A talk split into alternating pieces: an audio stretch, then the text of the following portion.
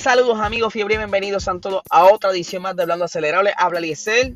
Hoy es miércoles, hoy tendremos Box Talk por YouTube. Así que estén pendientes, estaremos grabando en el estudio de Gabriel Nieves en el GW5 Studio. Así que estén pendientes, vamos a tratar de grabar lo más temprano posible, lo más rápido posible, para que salga cerca de las 8 y media, 9, para que entonces estén con nosotros eh, en la Premiere para los que no sepan qué es una Premiere en YouTube, Premiere es que sale el video ya pregrabado, pero tiene un chat en vivo donde la gente puede interactuar eh, con el corillo que esté presente y estaremos nosotros en el chat, así que estén pendientes más detalles durante el día. En este episodio voy a hablar un poquito sobre Red Bull. Ustedes saben que hace ya dos años ellos utilizaban motor Renault y decidieron hacer el cambio a motor Honda, un paso arriesgado ya que Honda venía con mala fama del equipo McLaren, le trajo una temporada asquerosa a McLaren, incluso el señor Fernando Alonso renunció al equipo, eh, incluso terminó de manera como quizá no la mejor con Honda, hasta hoy día Honda como que no, no le perdona eso a Fernando. Y pues paso a paso ese 2019 hizo un gran salto, eh, no tuvieron tantos problemas eh, con el motor, pero ya en el 2020 se ve más aún las mejoras y este año han dado un paso a la evolución.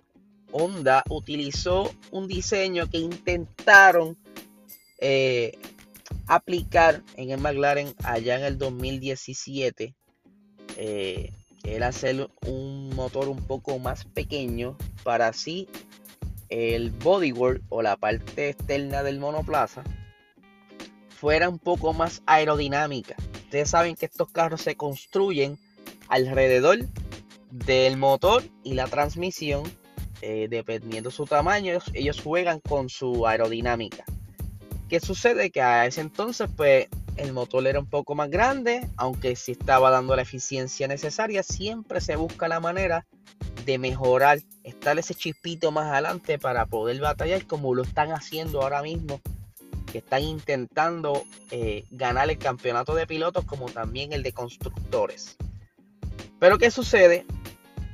Es que ya este año Honda termina.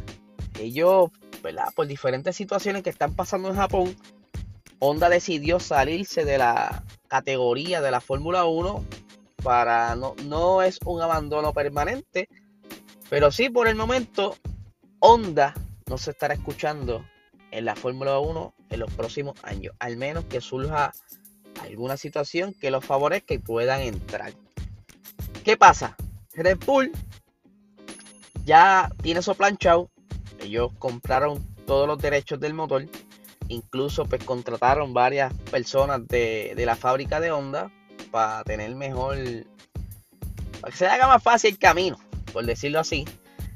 Y pues eh, ellos este año han traído ya esa mejora que es hacer el motor más pequeño y recientemente ellos trajeron una una un, un upgrade a ese motor eh, ustedes saben que con esto de los upgrades los motores tienen que tener ellos bien en cuenta porque se supone que no pueden cambiar ciertos componentes por temporada o algunos tienen break a cambiarse solamente una vez por temporada. Y esta ocasión lo hicieron con la batería de, del motor Honda. Ustedes saben que estos motores se, se destacan porque tienen motor de combustión y un sistema eléctrico híbrido que ayuda a obtener unos ciento y pico de caballos de fuerza adicionales para completar entonces todo el power que necesita para correr en la carrera. Pero entonces ellos estuvieron ya trabajando este diseño desde el año pasado. Es un diseño que se iba a traer inicialmente para utilizarlo la temporada próxima, en el 2022, con toda esta nueva reglamentación de aerodinámica y demás pero decidieron traerlo antes para entonces despedirse con positivamente de la Fórmula 1 y es que esa batería nueva en adición de que ¿verdad? tiene más power en cuestión de que la, la carga dura más. También es un poco más liviana. Y por aquí tenemos las expresiones de Yasukai Asaki. Esta nueva batería ha sido desarrollada en un proyecto que ha durado varios años con el objetivo de combinar mejoras en la eficiencia energética con reducciones significativas de peso. Eh, en la que será la última temporada de la Fórmula 1, eh,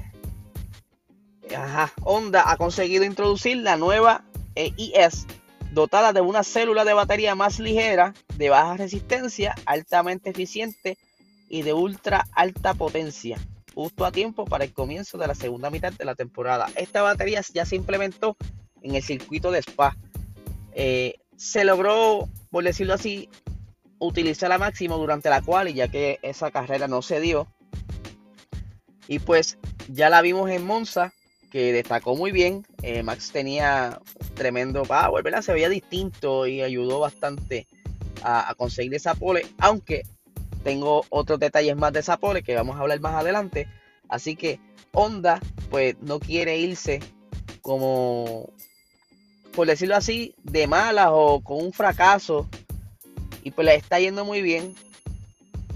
Eh, Honda tiene una historia bien grande en la Fórmula 1. Ellos han estado entrando y saliendo durante todos estos años y pues lamentablemente esta es otra de las salidas de ellos y que algo bien extraño que está ocurriendo en Japón. Eh, Japón ahora mismo, en especial Honda, pues ellos no han trabajado, no han hecho partnership.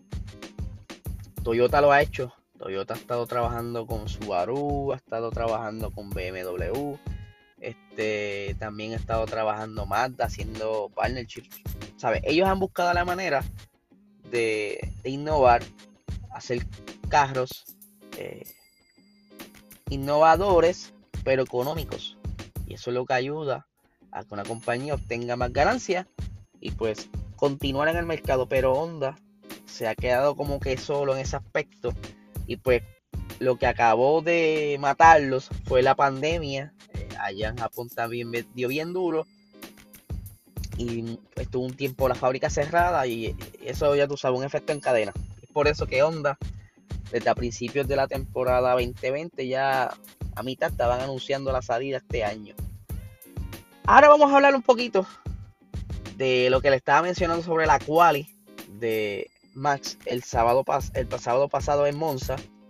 Y es que eh, Helmut Marco, perdón, Christian Horner le estuvo hablando en una. Ellos tienen como una revista eh, de Red Bull donde, pues, ellos tiran sus artículos y cositas así bien chéveres. Y pues, entonces, zumbó como con unas palabras y es que está hablando del desempeño de Checo Pérez durante esta temporada y lo que será la próxima temporada.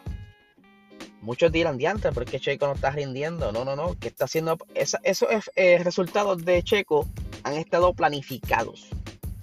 Checo clasificó noveno en Monza y es porque eh, él estaba ayudando a Max a conseguir el tow, por lo que le llaman en España y en otros países el rebufo, que es que sacan al, al piloto que le va a dar el rebufo primero y el que quiera aprovecharse de eso detrás, en este caso salió Checo primero, Max detrás, para que Checo haga ese vacío de viento, eh, ese efecto aerodinámico, para que entonces Max gane eh, ese, esa poquita más de velocidad y haga la diferencia. Eh, la cual, y ustedes saben que estas quali se están dando bastante parejas y cualquier cosita que aporte es buena. Y así lo vimos. Se puso, Max se pudo llevar la, la y la pole y pues eso fue gracias al trabajo de Checo. Y aquí tengo unas palabritas que dijo Christian Horner. Dice, en medio de las tres carreras confirma, eh, confirmamos que Checo, y esto estamos hablando eh, justo entre medio de, de, de las vacaciones de verano, me tranqué ahí.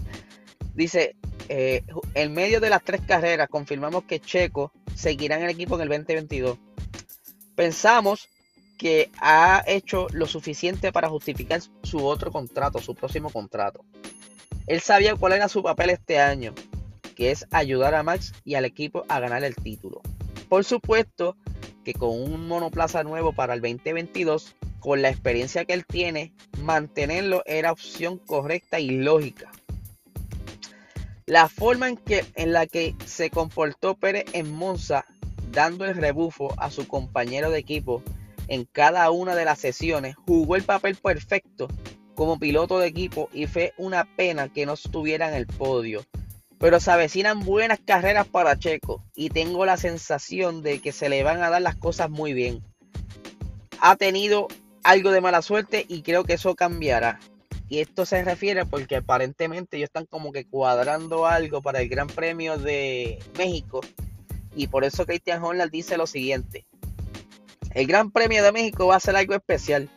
Creo que podemos esperar ver escenas similares a las de Sandburg. Será brillante para Checo experimentar ese nivel de apoyo en casa y estoy seguro de lo que inspira para conseguir ser algo especial.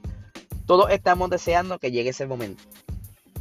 Lo que me da a entender es que para el Gran Premio de México quizás van a tratar de jugar la estrategia de que Checo no esté tan abajo para entonces quizás de alguna manera no creo que le den la victoria. O al menos que suceda algo y que Checo esté cerca y pueda entonces ganar esas posiciones. Pero por lo menos quieren buscarle un podio eh, en, el país natal de Checo, que es México y es algo súper, súper, súper interesante para Checo porque yo creo, puedo equivocarme, que Checo nunca ha podido lucir bien en México. Siempre ha sucedido algo. Algo siempre pasa en México. Yo creo que el año pasado no pudieron correr.